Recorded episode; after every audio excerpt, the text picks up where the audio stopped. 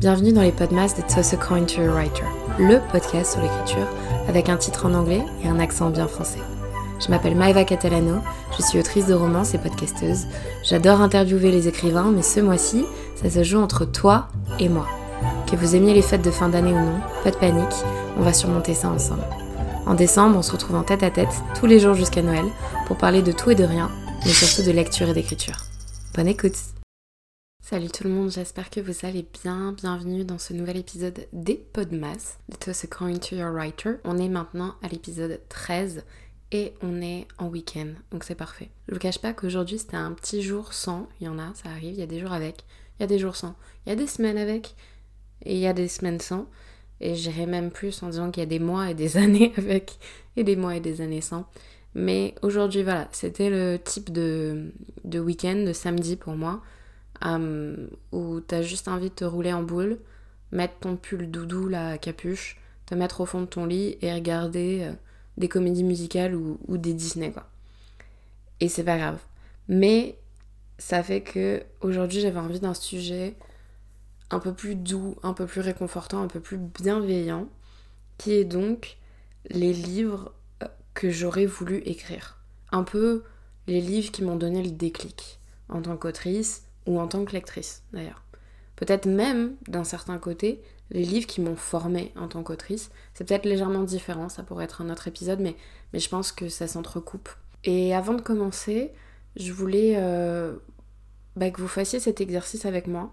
Donc je vous encourage à poser, euh, littéralement à mettre pause cet épisode pendant quelques secondes ou quelques minutes et réfléchir aux livres qui vraiment, vous ont formé ou ont marqué un, tournant dans votre vie de lecteur, de lectrice ou d'auteur-autrice si vous êtes concerné. Une fois que c'est fait, n'hésitez pas d'ailleurs à, m'en faire part, que ce soit en commentaire par exemple sur Spotify ou alors euh, bah, sur les réseaux sociaux, comme je poste bah, les posts sur, euh, sur Instagram et Facebook, ou en DM, hein, ce qui vous arrange. Euh, je suis preneuse parce que peut-être qu'on a les mêmes. C'est vrai que quand j'invite des invités, euh, donc des, auteurs-autrices, sur To Coin to Your Writer, donc une fois par mois normalement, je pose souvent la question quand est-ce que ça a été le déclic? Quand est-ce, qu'est-ce qui vous a donné envie euh, de lire? Qu'est-ce qui vous a donné envie d'écrire? Et même en échangeant avec vous sur les réseaux sociaux, 99% du temps, c'est Harry Potter ou les livres de Pierre Bottero, ça c'est notre petite fierté euh, nationale. Donc euh, la quête des Willan ou, les, les des Willan ou la quête d'Elana. Non, pas la quête d'Elana, excusez-moi. Le pacte des marchambres slash Elana. Et je me retrouve euh, parfaitement dans ça, hein, bien évidemment. Mais il y a d'autres livres qui, même plus récemment, m'ont marqué et m'ont fait comprendre certaines choses. Donc j'aimerais revenir sur ça avec vous. Le premier, bah, je viens d'en parler, c'est effectivement la plume de, Pierre Bottero, qui malheureusement nous a quittés il y a, pas mal d'années. Et j'ai jamais eu l'occasion de le rencontrer. Si je pouvais, euh, je pense, revenir en arrière, euh, vous savez, des fois on aimerait bien avoir une machine à voyager dans le temps, ça serait pouvoir aller le voir en, en, dédicace, quoi. Bon, il y a plein d'autres choses également, mais si on, reste sur le monde livresque. mais j'ai eu la chance, j'ai un ami qui avait pu aller le voir euh, à une dédicace, je me rappelle plus si c'était dans un centre commercial ou une librairie, et qui avait embarqué mon tome 3, L'île du destin, donc de la quête des Willan. Et donc j'ai quand même sa signature dans ma bibliothèque et je pense que c'est le, livre euh, que je chéris le, le plus. C'est un des deux livres que je me rappelle avoir lu en tant que préado, enfant. C'est-à-dire que, vous savez, des fois, vous avez des événements. Attendez, il est 20h20. Faites un vœu. Heure miroir. Ok, c'est bon. Donc, j'allais dire, je sais pas vous, mais durant mon, enfance, j'ai quelques souvenirs qui vraiment débutent les souvenirs. Je sais pas si ça fait sens. Hein. Vraiment un, moment où c'est ancré et je m'en souviens encore, euh, qui, m'ont vraiment marqué, des, un peu des piliers, etc. Et donc j'avais bel et bien, j'imagine quand même, lu des livres avant pour l'école, mais j'en ai pas le souvenir. Alors que là, j'ai vraiment ce côté euh, Madeleine de Proust à me voir euh, toucher le livre, toucher le papier. Par exemple, j'ai énormément ça pour les chroniques de Spiderwick que j'aimerais euh, relire un jour, avec ce papier très différent qui, qui limite changeait la pulpe des doigts. Donc c'était une impression, je sais pas, façon vieux papier qui n'avait rien à voir avec les, autres papiers euh, de classiques. Et, c'était super intéressant comme, comme sensation. Passons. Et, et, donc les deux premiers dont je me souviens vraiment, c'était Le journal d'une princesse de Meg Cabot. Ça, ça venait du CDI. Et pour moi, c'est le premier livre que j'ai euh, jamais euh, emprunté, donc. Et La quête des Willan de Pierre Bottero. Alors, deux salles, deux ambiances, on est bien d'accord. Mais Mac Cabot, ça m'a vraiment donné cette joie de lire, d'avoir, euh, d'être dans la tête d'une héroïne un peu plus vieille que moi. Je sais pas quel âge j'avais, peut-être.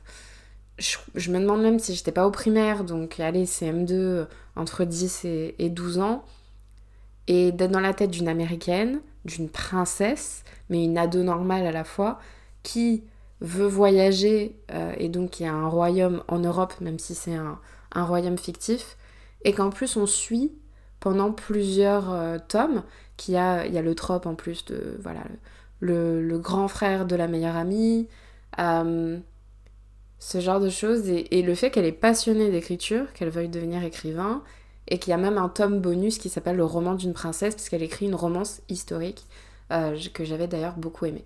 Donc ça, c'était un petit peu le, la projection, on va dire. Waouh, je veux sa vie, je veux être Mia Thermopylae. C'est, c'est, c'est ma vie, voilà, je veux ça. Et le pacte des marchombres, c'est vraiment, j'ai adoré la quête des Willan, mais c'est vraiment le pacte des marchombres qui m'a marqué. Comme je vous l'ai dit, il me semble, c'est dans l'épisode 2 ou 3 des Podmas la première fois ou les premières fois que je me suis sentie autrice, la première fois que j'ai pleuré, ou que je me souviens avoir pleuré, c'était pour le premier tome de Elana, donc le pacte des marchands, où il arrive quelque chose au personnage de Naïs, et j'ai pleuré toutes les larmes de mon corps. Ça m'a vraiment marqué. Et je pense, bon, beaucoup de personnes connaissent l'œuvre de Pierre Bottero et heureusement et j'espère que voilà 20 ans après euh, il y a toujours cette passation aux nouvelles générations même aux séries un peu moins connues comme l'autre ou les âmes croisées euh, je sais qu'il y a une série d'animation qui est en, mouvement en, en préparation il me semble qu'il y a des BD des romans graphiques je sais qu'il y a eu des changements au niveau des couvertures et j'ose espérer qu'il y ait des traductions parce que franchement c'est si difficile. Bon, ça serait très compliqué de traduire Pierre Bottero, ça c'est sûr et certain. Parce que la poésie, la poésie en fait, de, de, cet homme, de cette plume, et j'ai envie de les relire. Et en même temps, sa plume, elle n'était pas parfaite, ce que je trouve beau. Je me rappelle qu'il avait un tic de, d'écriture que j'avais remarqué, donc pour que je le remarque à dos, c'était que c'était quand même euh, assez souvent dans les combats, il y avait souvent euh, une attaque euh, qui touche le plexus solaire. Le plexus solaire, il revenait tout le temps. Et donc, sur le principe, on pourrait dire que c'est une plume imparfaite, et pourtant tellement belle. Toute la poésie de ce monde.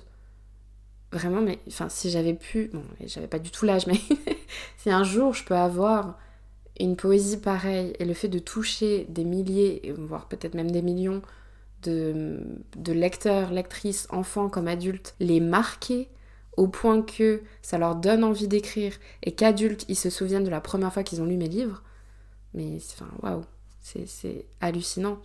Le fait qu'il y ait tout un monde imaginaire palpable avec toujours euh, la réponse du poète, la réponse du savant, moi ça me fout les poils. Vraiment, voilà, c'est une saga exceptionnelle que j'ai pas relue depuis très très longtemps parce que je, pense que j'ai peur de perdre un petit peu ce côté, l'innocence peut-être de la première lecture, mais, voilà, absolument magnifique. Ensuite, un petit peu après, il y a eu les Percy Jackson que j'ai pas lu très tôt. Et je pense que c'est le cas de pas mal de Français parce que, alors ça devait être déjà édité avant les films, mais comme beaucoup, donc par rapport aux Américains, hein, euh, parce que la, saga a plus de 20 ans pour, euh, pour le premier tome.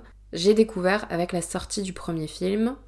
J'ai d'ailleurs acheté euh, le tome 1 avec la jaquette qui match bah, le poster du, film, et pareil pour le tome 2, j'attendais le, poster. Alors qu'aujourd'hui, ça serait clairement l'inverse. et j'avais adoré les films. Ils sont loin d'être parfaits, on est d'accord. Je comprends que l'auteur ne les porte pas du tout dans son cœur, mais ça nous a permis à beaucoup de découvrir l'univers. Je suis un petit peu euh, en retard maintenant sur, par exemple, c'est quoi les...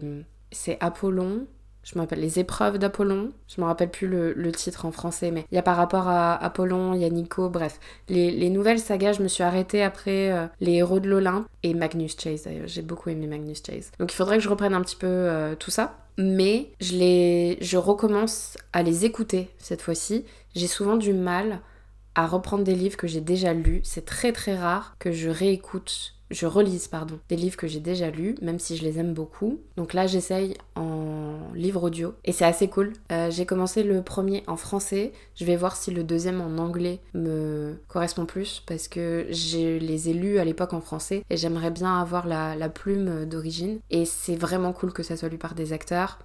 Euh, donc pas les acteurs du film du tout, hein, mais voilà, par, des acteurs, donc des acteurs de théâtre. C'est plein d'humour, j'ai toujours été super fanat de mythologie, d'histoire. Je pense que j'aurais adoré devenir prof d'histoire, pas du tout de géo, mais d'histoire oui. Et je pense que c'est une telle belle lettre d'amour en fait. Je sais pas si vous connaissez le contexte un peu, mais de base, Rick Riordan, il me semble qu'il était prof de littérature, donc d'anglais, à la fac, lycée ou fac, il me semble fac. Mais à l'époque, tout ce qui était différence éducative, d'apprentissage, c'était pas très connu et surtout très stéréotypé, euh, très mal vu. Et son fils avait été diagnostiqué dyslexique et hyperactif. Et c'est pour ça qu'il a créé les deux milieux avec ces, traits-là, pour euh, montrer à son fils qu'il pouvait très bien faire de grandes choses, qu'il pouvait être un héros, même si bah, parfois les lettres se mélangeaient dans sa tête ou euh, il tenait pas en place et qu'à l'école on allait tout le temps lui dire que ce qui se passait c'était sa faute. Et le fait qu'il ait pu lier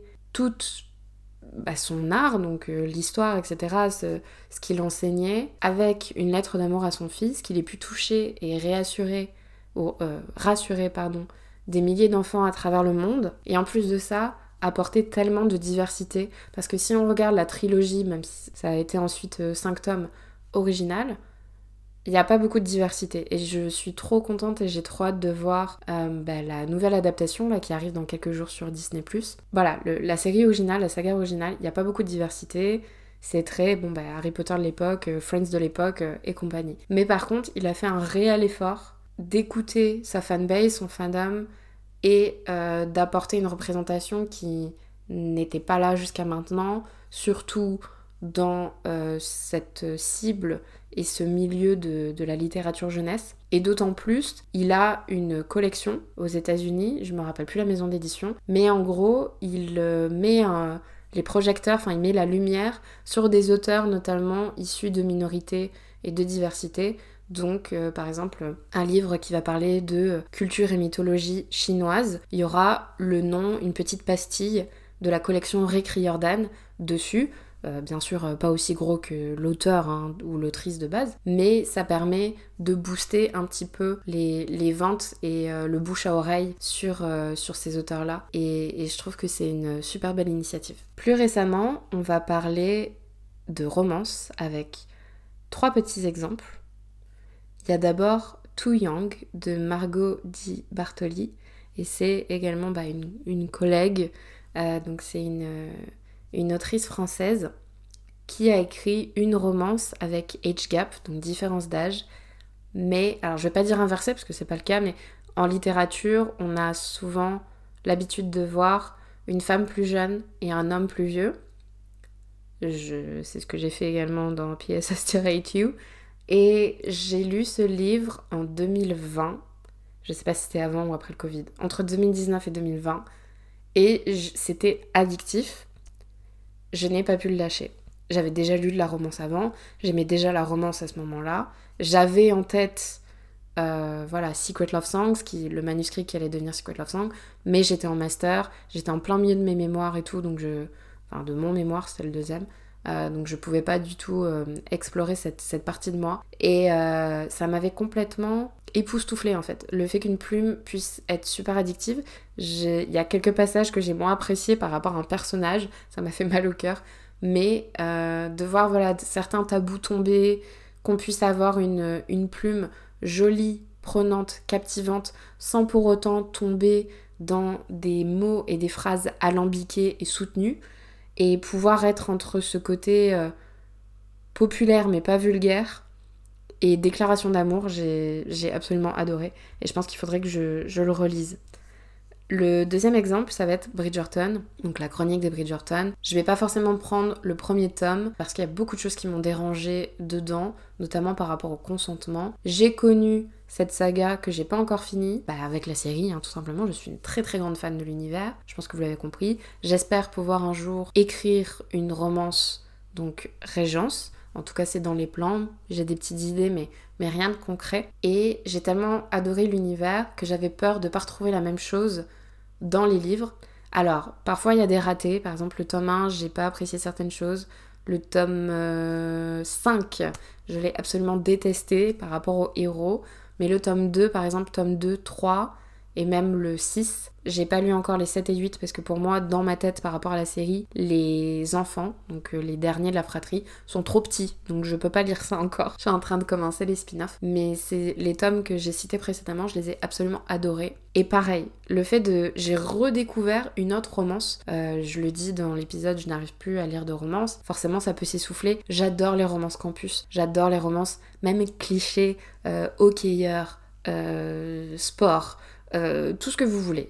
voilà. De base, je ne suis pas difficile en romance, mais je le deviens de plus en plus. Et quand ça a tendance à s'essouffler, je trouve que d'aller dans un autre, euh, dire un autre monde, mais une autre époque, donc soit dans le futur, science-fiction, soit historique, c'est juste fabuleux. Parce que je m'y connais pas trop sur le sujet et j'en ai lu beaucoup moins. Alors bien sûr il y a des schémas répétitifs, il y a des tropes qui sont utilisés euh, peu importe l'époque du, roman, mais je me laisse beaucoup plus surprendre. Pour le coup, là, c'est l'inverse de ce que j'ai dit par rapport à Too Young. Mais le fait, j'ai énormément appris de vocabulaire. Je les lis pas en français et j'aimerais bien lire une romance historique en français. Encore mieux si c'est d'une autrice française et, non pas une traduction, parce que ça pourrait m'aider euh, justement par rapport au vocabulaire. Mais j'ai la chance d'être bilingue en anglais.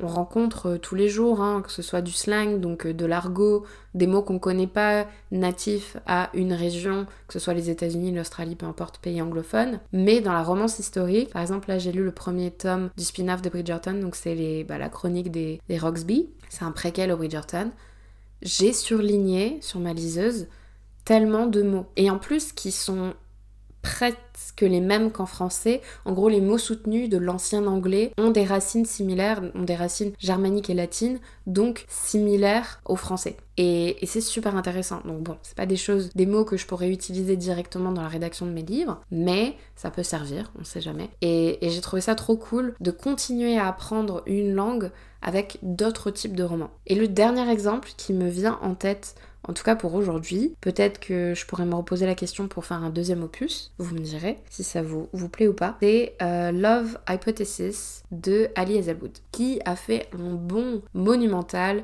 Euh, j'ai plein de copines d'ailleurs qui ont lu d'autres livres d'elle. J'ai pas encore lu son autre, euh, ses autres tomes spin-off dans cet univers. Et, je sais qu'elle se lance dans la fantasy ou dans la romantaisie, donc j'ai hâte de, de voir ça. Mais j'aime beaucoup sa plume, par sa simplicité. En fait, ce que j'adore avec ce livre, c'est que, je sais pas, pareil, contexte si vous êtes au courant, mais de base, c'est une fanfiction. Une fanfiction Reylo. Donc une fanfiction Star Wars entre Rey et Kylo Ren. D'accord? Donc la dernière trilogie, euh, l'héroïne et le méchant. Et on le voit par rapport à la couverture, on le sent un petit peu dans une dynamique, le côté physique, etc.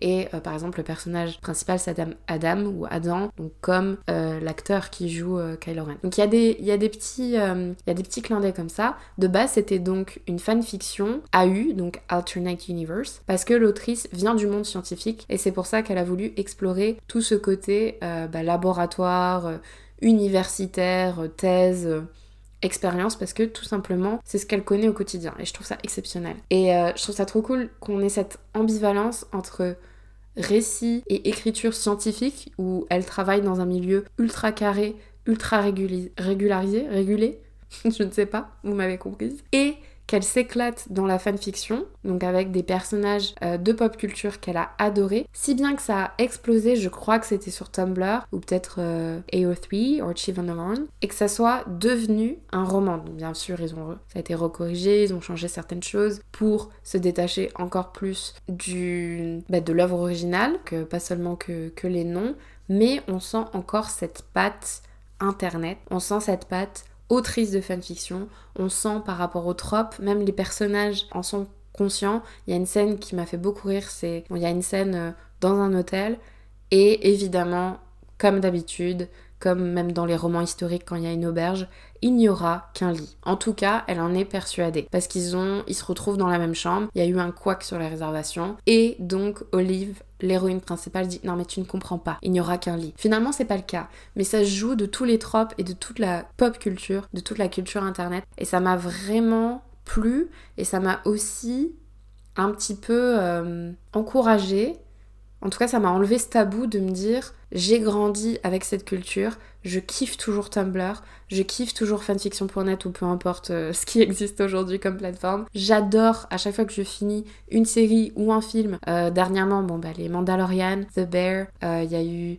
Bullet Train, plein de séries Marvel. J'adore aller lire des fanfictions. Que ce soit du self-insert, donc avec le Your Name qui remplace le personnage principal, ou c'est écrit à la seconde personne, enfin la deuxième personne, donc au-dessus, ou au contraire avec un personnage euh, de l'univers de la enfin de l'œuvre originale et des personnages inventés ou pas du tout. Enfin bref, j'aime trop les alternate universe. Donc quand on prend par exemple un couple qui est très très euh, commun, c'est euh, Bucky et euh, Steve de Marvel, donc Captain America et, le, soldat de l'hiver. Et vous pouvez parfaitement trouver un alternate universe où Bucky, en fait, il est fleuriste et euh, Steve va être tatoueur. Pourquoi pas? Voilà, et c'est ce que je trouve super puissant dans la fanfiction. Et le fait de pouvoir retrouver certains codes, en tout cas des codes connus par les lecteurs et auteurs de fanfiction, même si peut-être à l'œil d'une personne qui a un peu moins d'expérience, c'est pas flagrant et c'est pas gênant. J'ai trouvé ça trop cool et je pense que ça m'a fait me dire, j'arrive pas à trouver le mot, déculpabiliser peut-être, je sais pas, mais ça m'a fait penser, ok,